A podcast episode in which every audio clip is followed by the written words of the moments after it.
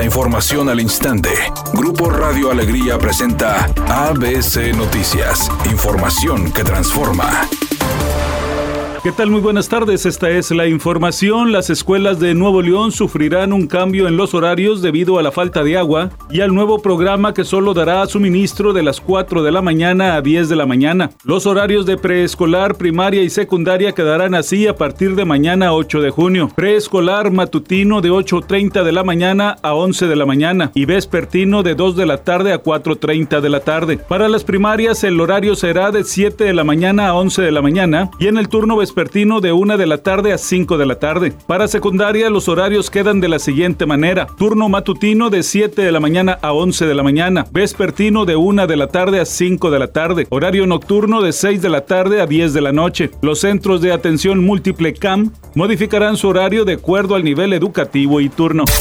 El titular de la Comisión Federal para la Protección contra Riesgos Sanitarios, Alejandro Suárez Pérez, denunció que en los gobiernos de Vicente Fox, Felipe Calderón y Peña Nieto, la COFEPRIS estuvo secuestrada por redes de corrupción que extorsionaban a solicitantes de permisos y favorecían a los grupos de poder económico. Esta práctica permitía, por poner tan solo un ejemplo, la creación de monopolios farmacéuticos artificiales. El acceso a medicamentos estaba a la venta del mejor postor. Aquí, el que pagaba más podía asegurar ganancias millonarias o multimillonarias debido a la falta de competencia en el mercado.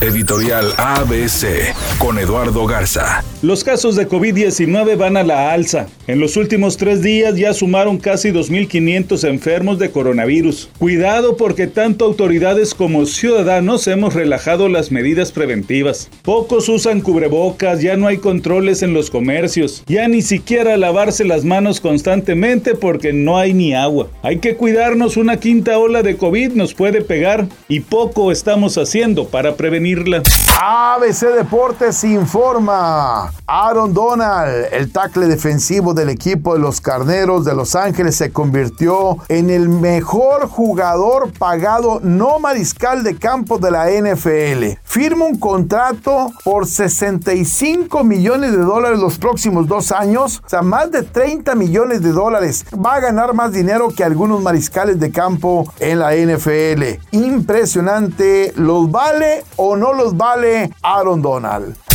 Todo está listo para que el próximo domingo e inicie nuevamente el reality show musical La Academia, donde se festejarán 20 años de la primera emisión del programa. Serán 16 alumnos los que traten de ganar el reto y el programa se transmitirá en diferentes países de América Latina, porque incluso entre los alumnos hay gente de Honduras, Guatemala, Ecuador, Argentina y Chile.